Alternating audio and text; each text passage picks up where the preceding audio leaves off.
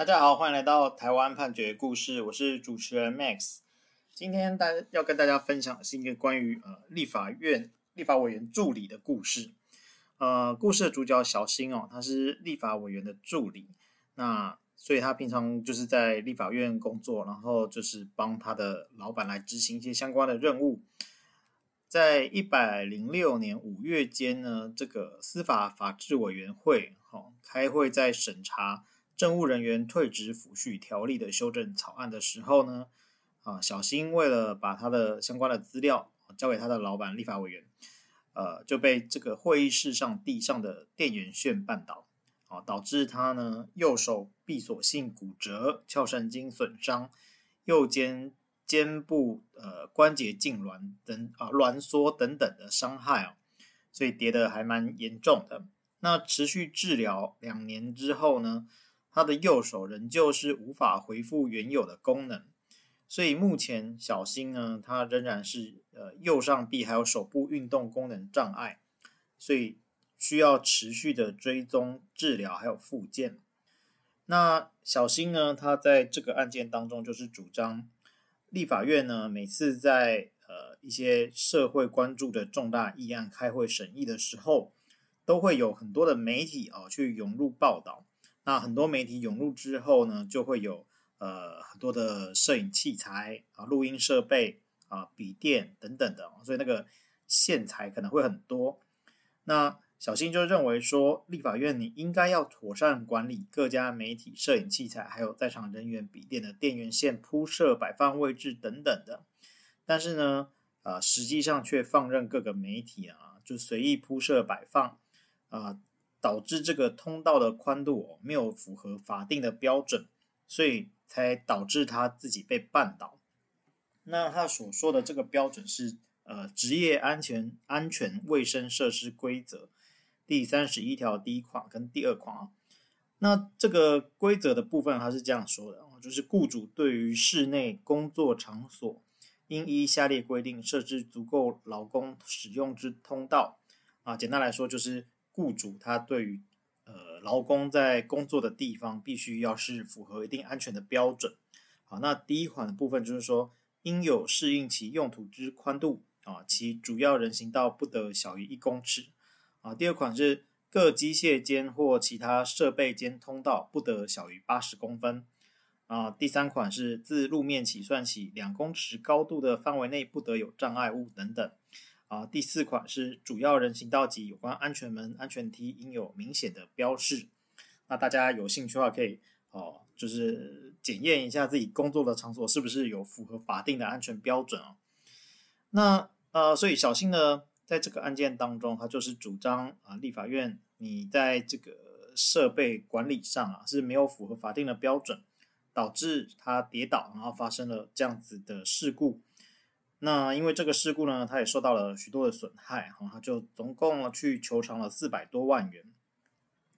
那呃，立法院呢，则是主张说，哈，这个小新你说的这个各家媒体的器材电源线啊，其实并不是国家赔偿法第三条第一项好锁定的这个公有公共设施，因为这不是我在管的啊。再说这个事故发现发生的当日啊。这个立法院是主张说没有任何的电线管线存在啊，所以这个是小新你自己跌倒的，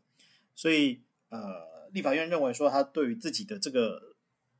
会议室的管理啊是并没有失当。那再来呢啊，他也认为说这个小新在事故发生之后哦，他其实还是有担任一些会议记录的工作，他的投保薪资啊也是不减反滋增啊，所以。似乎没有劳动能力减损的状况啊，所以呃，因为小新有请求他劳动能力减损的损害赔偿，那这个立法院就说你还能继续工作啊，那你的薪水似乎也上涨啊，那你的劳动能力看起来是没有减损哦，所以他认为这个部分是呃不不需要去赔偿的。那此外啊，说这个无论小新是因为什么理由哦去绊倒，那事实上。呃，都有可能是因为小新自己财务的步伐不稳所导致的，所以你是有与有过失，就这件事情，就算我有一部分责任，你也有一部分的责任。好，那在这样的情况之下，哈，那法院他就逐一去审酌两边的主张。那法院呢，就首先是认为说，呃，这个立法院啊，有主张说，哎，小新你其实应该是，如果你你是被媒体的电源线绊倒，那你应该去找媒体。好，那但是法院认为说，呃，事件发生之后，因为跌得还蛮严重的，小新是立即去送医治疗，他没有办法去查证这个电源线，呃，现场的电源线到底是谁的。那事后呢，这个电源线当然就马上就收妥了，也就没有办法去厘清这个部分，所以呃，没有办法说小新这个没有去跟媒体求场是值得非难的啊、哦。那再来呢，啊、呃，这个。当天的事故其实两造是并不争执的。那法院呢也有传证人来说明说，啊，这个现场小新呢，呃是要提供资料给委员，所以他就是被地上的电线踢到了电线啊而绊倒这样子。那只是说不太确定这个电线指的是媒体线还是电脑线哪一种。所以呃法院就认为说这个。事故确实是因为会议室上有电线啊，所以才导才发生的。所以呢，这个立法院说你没有过失，其实是不可采的。那此外啊，这个立法院啊，呃，法院是说立法院呢，它是基于公众公共利益的需要，好，那在开议期间呢，会有这个众多媒体驻院采访等等的，所以法院认为说立法院确实是。有一个义务啊，要去积极维护议场的行进动线的平整啊、净空、流畅等等的，所以呃，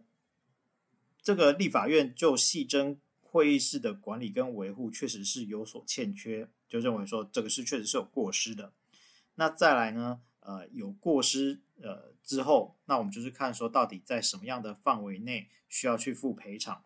那小新主要是分四块在请求。也第一块就是医疗跟复健的费用，那这个部分法院就是看单据，这个部分完全就照给。那看护费用的部分呢，呃，法院是看说这个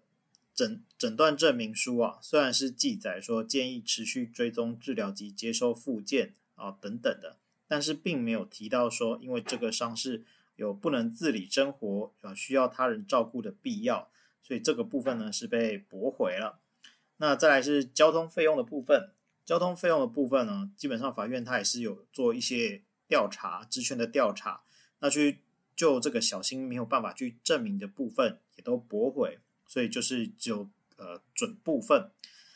那两边呢，争议最大其实是劳动能力减损这个部分哦。那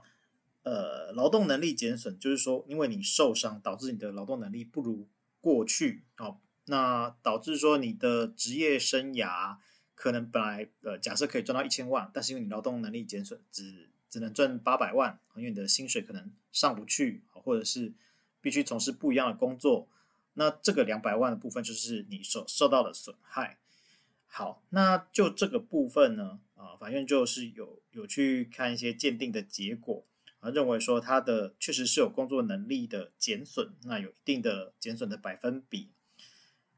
然后呢，再看说哦，小新当时的薪资啊，再去看说他每年减少的劳动力大概是如何哦。所以啊，法院就认为说，就这个范围内确实是应该要去准许的。那但是呢，呃，法院也提到，就是说这个其实根据相关证人来作证的时候，也都有提到说，其实不是只有一个人有差点跌倒的状况。那所以法院认为说，呃，小新其实常年担任国会助理的职务啊，对于这个会场的状况其实是比较熟悉的。那呃，简单来说就是你对于这个现场应该是确实是有注意的能力，但是你自己呢，可能当然是一时不小心啦。那但是这个不小心也不能完全推卸给就是立法院，也就是说。啊，关于立法院他认为有与有过失这个部分的主张啊，法院是认为是可采的，所以法院就这个部分呢，啊，最后是认为小新有五十趴的过失责任，所以最后所准许呃赔偿的数额呢，就是八十九万啊，跟这个小新一开始请求四百多万，其实是有相当大的落差。我我们今天分享的故事啊，是台湾高等法院一百一十年度上国字第一号民事判决。我们每周一会更新，欢迎大家有意见可以回馈给我们，或是告诉我们你们想听的主题，让我们一起来听判决里的故事。我们下周再会。